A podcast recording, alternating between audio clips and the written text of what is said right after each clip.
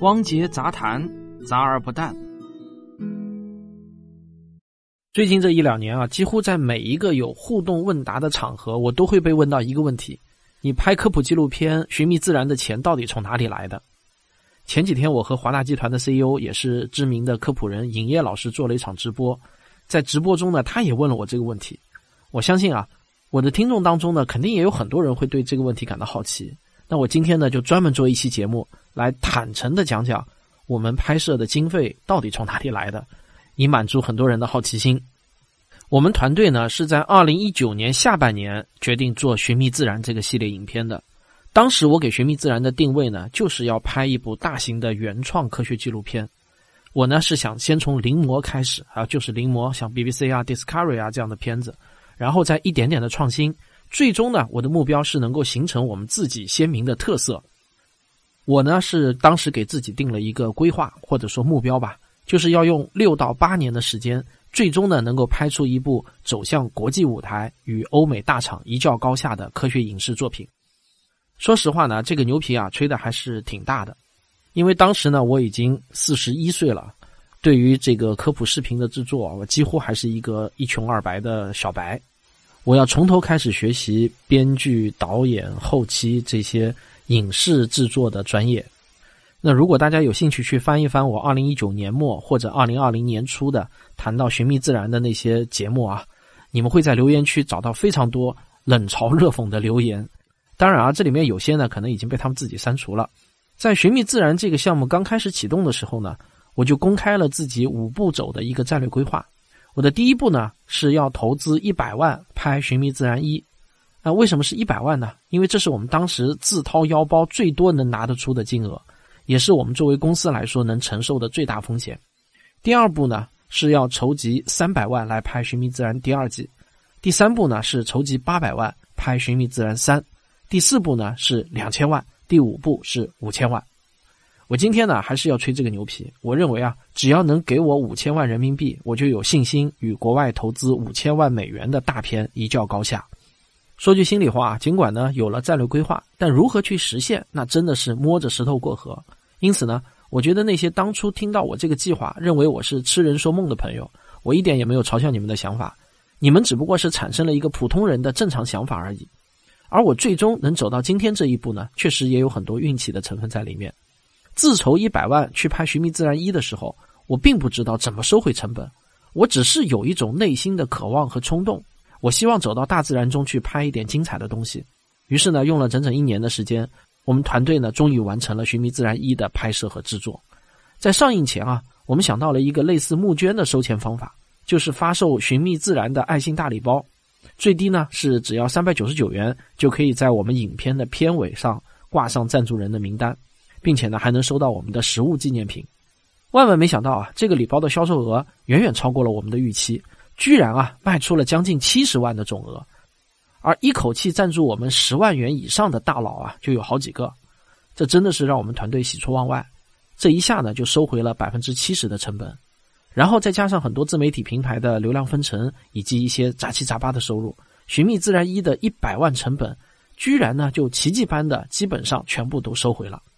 这样一来啊，我们继续投资拍摄《寻觅自然二》的信心就有了。《寻觅二》的经费来源呢，分成了两块，一块呢是我们自筹了一百八十万，第二块呢是由九个科学声音的资深粉丝，每个人出了十到二十万不等，共计一百三十万。这样加起来呢，《寻觅二》的总投资额就是三百一十万。《寻觅二》从二零二零年十二月份开拍，辗转了全国十多个地区，差不多呢又用了一年的时间完成了所有的实拍部分。然后做后期特效啊什么的，又做了大半年，一直到二零二二年四月份才全部完成。然后呢，我们就计划召开隆重的线下发布会，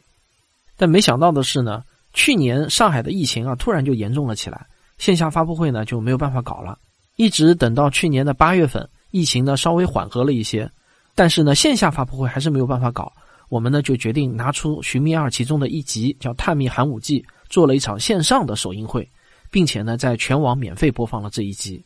探秘寒武纪》这一集呢，目前已经取得了全网一千多万次的点击量，也被今日头条评为二零二二年百大作品。尽管这一集取得了不错的播放量，但我们还是决定雪藏《寻觅二》剩下的三集要待疫情彻底结束后啊，再做线下发布会。这个《寻觅二》到目前为止呢，我们一共收到了各类爱心赞助款，也是近七十万。另外呢，我们还成功申请到了国家出版基金和上海市闵行区的文化发展专项资金的政府补贴，然后再加上各种杂七杂八的一些收入啊，现在呢已经有了一百二十多万的收入，看上去好像收入不少啊，但是与我们三百四十多万的支出相比，那依然是血亏的。现在呢，疫情防控终于是放开了，我们也终于可以如愿召开线下发布会了。所以呢，我今天要很高兴的通知大家。《寻觅自然》系列影片中投资最大、制作耗时最长的《湍流之谜》这一集，我们定于二零二三年的三月十八日下午两点，在上海南昌路五十九号的科技影城召开隆重的线下发布会。本次发布会呢，是由上海科学技术协会主办，上海科技报、科学声音和上海西区文化传媒共同承办，上海教育出版社和上海电影评论学会联合协办。在本次发布会上呢，我们除了要放映《湍流之谜》外，我们还会加映《快速射电报》这一集。我一点都不谦虚的说啊，这两集在影院大荧幕上的观影效果呢是极为震撼的，与在手机或者电脑上观看呢，那就如同两个不同的片子啊。说实话呢，《寻觅二》我自己呢，因为已经看了太多遍了，我都快看吐了。但是我上周啊，第一次在影院中观看时，我居然呢再次被吸引、被感动、被震撼到。呃，这个观影体验我自己觉得啊，实在是太爽了。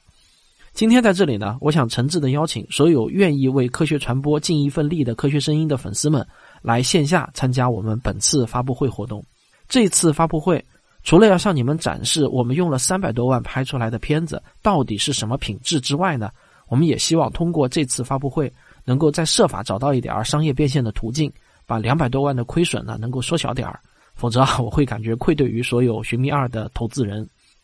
那这次发布会的报名表呢，已经发在了“科学有故事”的微信公号中，您可以回复关键词“发布会”三个字来获取报名通道。一共有二百九十八个座位啊，还是比较稀缺的，我自己觉得。那讲完了《寻觅二》，我来继续讲一下《寻觅三》。尽管《寻觅二》还没有收回成本，但《寻觅自然》第三季却在二零二二年中的时候啊，顺利募集到了八百零一万的拍摄资金。除了我们团队自筹的三百万外，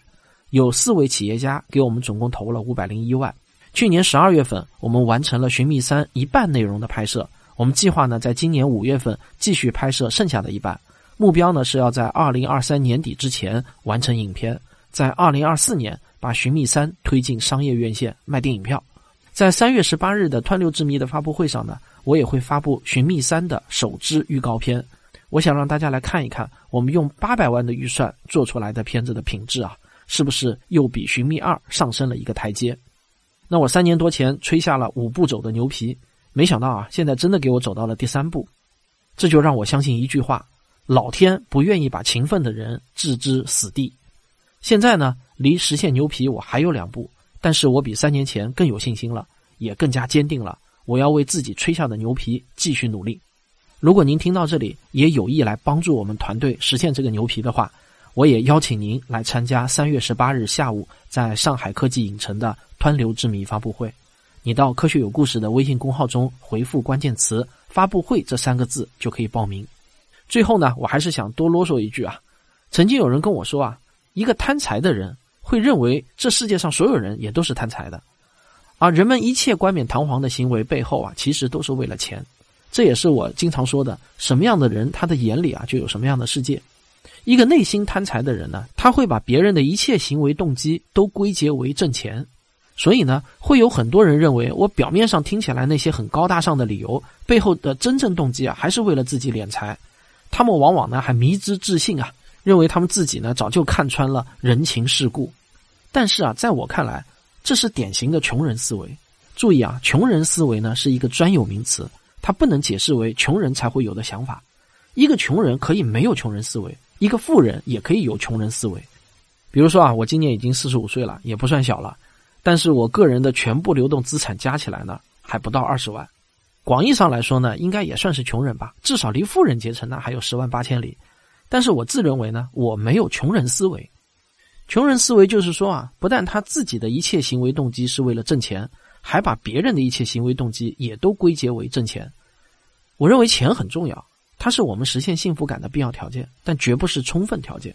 而且金钱能够带给人的幸福感的边际效益是递减的。当一个人的财富过了某条线之后，那多点儿少点儿对幸福感的影响其实是非常非常有限的。而一个人靠成就带来的幸福感却是能够持续增长的。《